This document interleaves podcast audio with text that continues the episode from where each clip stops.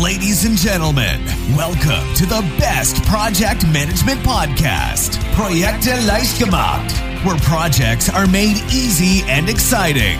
Let's get started.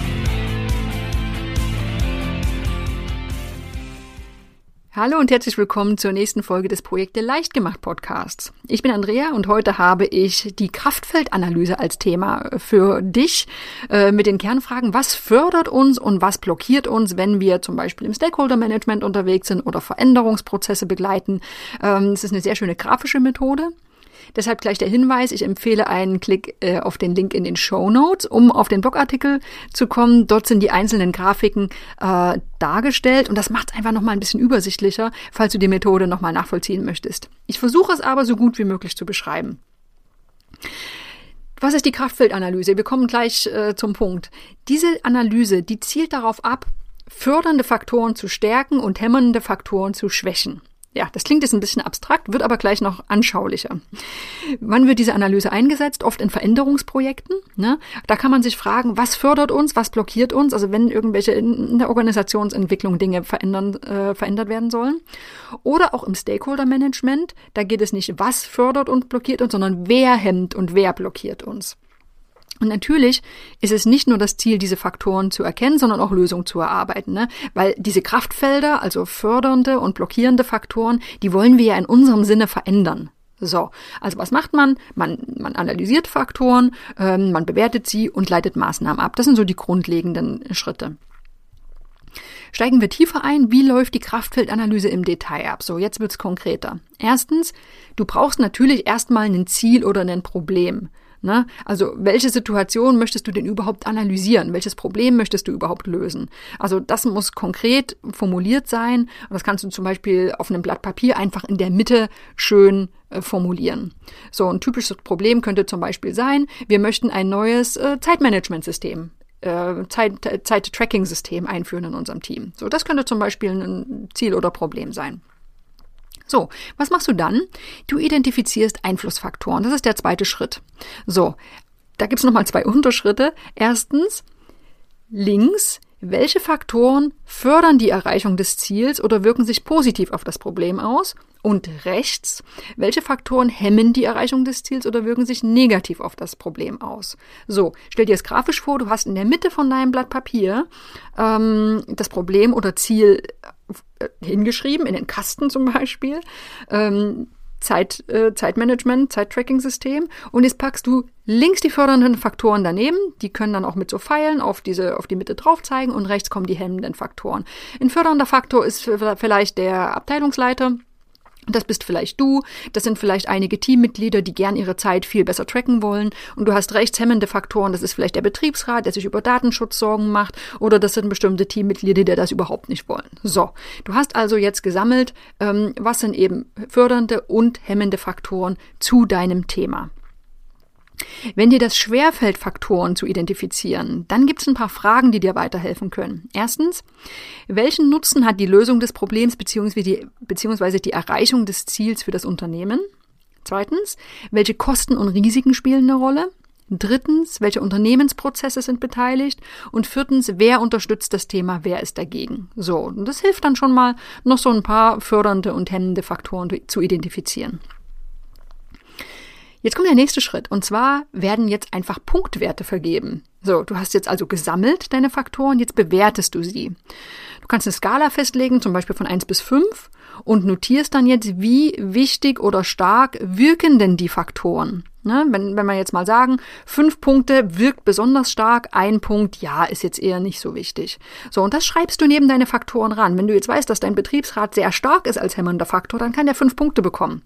Äh, und vielleicht ein Teammitglied, der immer so ein bisschen was zu meckern hat, aber am Ende doch mitspielt, der kriegt vielleicht eine Eins.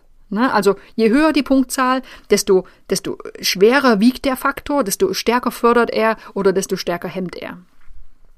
So, und dann ganz einfach wird das Ganze aufsummiert. Ne? Du hast jetzt auf der linken Seite summierst du die Punkte auf und auf der rechten Seite summierst du die Punkte auf. So, und was kannst du dann daraus ableiten? Ja, erstmal ganz klar, du hast so ein Gesamtbild. Also gibt es jetzt mehr positive oder mehr negative Faktoren, also mehr fördernde oder mehr hemmende. Ganz einfach an der Punktzahl. Und auch, welche Einzelfaktoren sind denn die wichtigsten? Also welche einzelnen haben denn die größten, die größten Punktwerte bekommen? Und dann, das ist vielleicht der wichtigste Schritt in fast allen solchen Methoden, analysieren und Maßnahmen ableiten. So, ähm, hier kommt jetzt ein anderes Beispiel. Da geht es äh, nicht mal um das Zeitmanagementsystem, sondern machen wir mal äh, Online-Shop. Also sollen wir Waren, unsere Waren, die wir vielleicht bisher nur in, im stationären Einzelhandel auch äh, verkauft haben, auch über einen Online-Shop anbieten. So, und was wurden in diesem Beispiel für fördernde Faktoren identifiziert? Erstens, es sind auch internationale Verkäufe möglich. Das wurde mit einem Punkt bewertet. Wir haben höhere Margen, vier Punkte. Neue Kundengruppen können erschlossen werden, drei Punkte. Und Kunden fragen bereits an. Das wird mit fünf Punkten bewertet. Also es ist ein fördernder Faktor, weil wir sehen, da gibt es schon einen konkreten Bedarf, auch Waren online zu beziehen. So, jetzt gibt es aber auch hemmende Faktoren für dieses Problem. Ne? Erstens, es gibt ganz wenig Technik-Know-how im Unternehmen vielleicht. Fünf Punkte. Es sind noch gar keine Prozesse aufgesetzt. Zwei Punkte würde das bewertet. Vielleicht, weil Sie wissen, ja, das können Sie leicht lösen. Rechtliche Unsicherheiten könnten eine Rolle spielen, wurde mit drei Punkten bewertet. Und Kosten fünf Punkte, ja, weil Sie vielleicht auch wenig Technik-Know-how haben, dieses Unternehmen, ähm, gehen Sie davon aus, das kann ein teures Projekt für uns werden. Was kommt raus? 13 Punkte als fördernde Faktoren und 15 Punkte auf der Seite der hemmenden Faktoren. So, also die Skepsis scheint ein bisschen höher zu sein. Ne? Die hemmenden Faktoren wurden relativ hoch bewertet. So, was macht jetzt das Unternehmen, wenn es so eine Kraftfeldanalyse erstellt hat? Wichtig ist es, einfach Schlüsse daraus zu ziehen. Äh, zum Beispiel, ja, welche können das sein? Erstens, das fehlende Know-how in Verbindung mit den erwarteten Kosten spielt offensichtlich hier eine große Rolle. Also kann man sich fragen, wie kann dann auf günstige Weise Know-how im Unternehmen aufgebaut werden? Können es vielleicht äh, Studenten sein, die, die mithelfen? Kann es eine Weiterbildung sein, die gar nicht so teuer ist, die aber ganz viel Wissen ins Unternehmen bringt? Was auch immer. Äh, nächster Schluss. Es sollte eine weitere Analyse durchgeführt werden, ob denn die höheren Margen vielleicht die anfallenden Kosten abdecken können. Also man kann auch diese Querbeziehung dann ziehen. Ähm, noch ein Schluss. Die Tatsache, dass fehlende Prozesse als negativ aufgeführt wurden, könnte auch ein Symptom für fehlende Flexibilität sein. So, das sind natürlich jetzt nur ganz einfache Beispiele ne, und einfache Schlüsse. Ähm, wenn ich jetzt in der Praxis so eine Kraftfeldanalyse durchführe, dann kann das deutlich umfangreicher ausfallen und auch vor allem der Aufwand für Erstellung und Auswertung Auswertung und, und Ableitung von Maßnahmen, das kann schon wirklich aufwendig werden, weil das natürlich auch Diskussionen nach sich zieht. Ne? Das sind ja oft keine einfachen Probleme. Ich habe noch ein zweiteres, zweites Beispiel, das ist die Kraftfeldanalyse im Stakeholder Management. Ne? Ähm, da werden ja oft Kraftfelder in Form eines Portfolios dargestellt. Ne? Wir haben diese, diese Stakeholder, die eine hohe Macht haben oder mit einer geringen Macht oder welche, die uns sehr unterstützen oder wenig unterstützen. So, auch da sieht man ganz klar, welche Stakeholder können uns fördern, welche hemmen uns eher, welche machen uns Probleme. Ähm, ist nicht die traditionelle Macht, äh, Kraftfeldanalyse, kann aber, kann aber hier auch sehr schön eingesetzt werden. Wenn ich da nämlich sehe, ich habe eine hohe Macht und Unterstützung, ähm, dann sollte ich Maßnahmen im Projekt ergreifen, um die Unterstützung des Projekts zu erhalten oder sogar weiter zu erhöhen. Das sind also die Stakeholder, auf die ich wirklich achten sollte. Das sind meine Unterstützer. Wenn ein Stakeholder eine hohe Macht hat, aber geringe Unterstützung, ja, dann kann ich vielleicht Maßnahmen ergreifen, um die Situation zu entschärfen oder sie zu Unterstützern machen. Das wäre natürlich super. Wenn ich Stakeholder habe mit geringer Macht und mit hoher Unterstützung, ja, das ist unkritisch. Ne? Dann kann ich einfach Maßnahmen ergreifen, um die positive Stimmung zu erhalten. Und wenn ich äh, Stakeholder mit einem hohen, mit einer hohen Macht habe und einer geringen Unterstützung, die könnte ich im Auge behalten, weil die Machtverhältnisse, die können sich ja auch mal verschieben. Also, anderes Beispiel, wie ich eben dieses mit hemmenden und fördernden Faktoren, Unterstützern und Gegnern im Projekt ganz gut anwenden kann. Zusammengefasst ist ein sehr einfaches Werkzeug, äh, diese Kraftfeldanalyse, um hemmende und fördernde Faktoren zu identifizieren. Ähm, der Teufel steckt natürlich gar nicht mal im Detail, sondern in der, in der Folgearbeit. Also ein Problem zu identifizieren, links und rechts förder, fördernde und hemmende Faktoren aufzuschreiben, ist ja noch relativ simpel. Aber dann die richtigen Schlüsse draus zu ziehen, äh, die richtigen Maßnahmen zu ergreifen und das auch durchzudiskutieren, sage ich mal, das ist natürlich die eigentliche Herausforderung. Ähm, aber Herausforderungen mögen wir ja, sonst wären wir keine Projektmanager.